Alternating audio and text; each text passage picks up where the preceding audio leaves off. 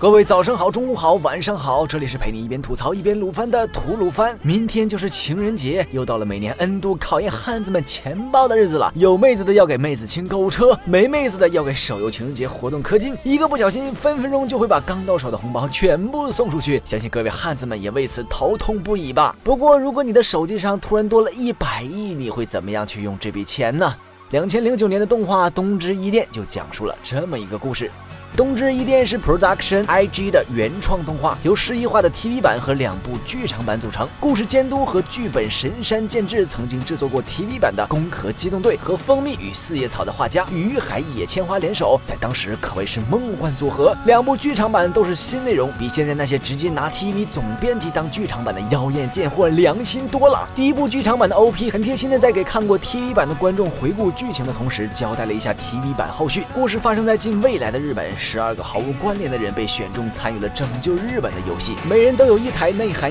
一百亿日元的手机，拥有一通电话，能解决所有问题的超 VIP 级权利。谁先胜出，其他十一位参赛者会被消灭。就在这么个背景中，在美帝毕业旅行的女主小笑与动画史上绝无仅有、第一次出场就全裸的男主龙泽朗相遇了。看到这里，我想起了《未来日记》，同样是神选出十二位玩家，包括但不限于手机的日记载体，失败者会被抹杀。只是相比之下，东之一电。更少女向和具有浪漫情怀，小笑比病娇之王有奶少了一点激进，多了一点温柔和理解。本作虽然发生在现代，但剧中各种新鲜设定和元素让整体看上去像是一部精彩的科幻片。例如标题的东之一电系统，就是小笑和他愉快的伙伴们研发的 Y 八的零应用，用的还是当年话题多多的 AR 技术，随手一扫就能获取该物体的情报以及用户们的评论。然而这个黑科技在剧中并没有太突出的表现，颇为遗憾。其实本片在抛开小笑的少女情怀。和龙泽寻找自我的旅程，以及两人若即若离的爱情童话后，主要就是映射当代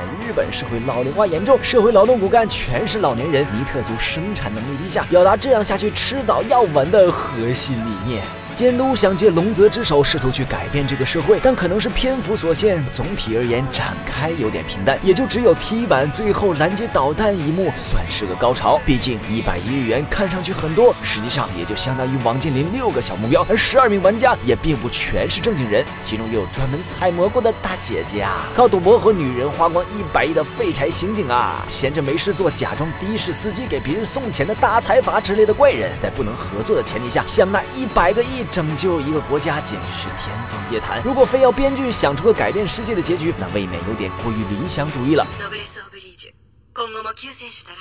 这个故事告诉我们，出名也要按照基本法。就算键盘侠们的想法、创意和方案有多一可塞挺，只要想闷声发大财的，都搞不出什么大新闻。想要被钦定走上人生巅峰，和各路神人谈笑风生，就要跑得比西方记者都快，落地实施，不然就要被另请高明喽。推荐补番指数五颗星。今后吐鲁番会继续向大家推荐那些值得补番或者重温的经典作品。本节目视频版本，请关注鱼子酱微信公众号收看。娱乐的娱，黑子的子，欧尼酱的酱。我们的 ID 是鱼子酱，开头手写字母小写 YZJ 加数字七四七。最后，为了感谢观众老爷们对吐鲁番这个萌新节目的支持，我们每期都会有一个抽奖环节，我们将通过微博官方抽奖平台抽出幸运观众，献上一些小福利哦。本期的奖品是由资源仓送出的悲伤蛙笔记本，妹子找不到，失联又追击，活着的理由是什么？能吃吗？只需关注鱼子酱官微，转发本期节目视频即可参与抽奖，获奖名单将在微博公布，请观众老爷们多多留意喽。另外，你还能在资源仓找到更多更好玩的动漫周边，穿的、用的、吃的、摆的，啥都有。人活着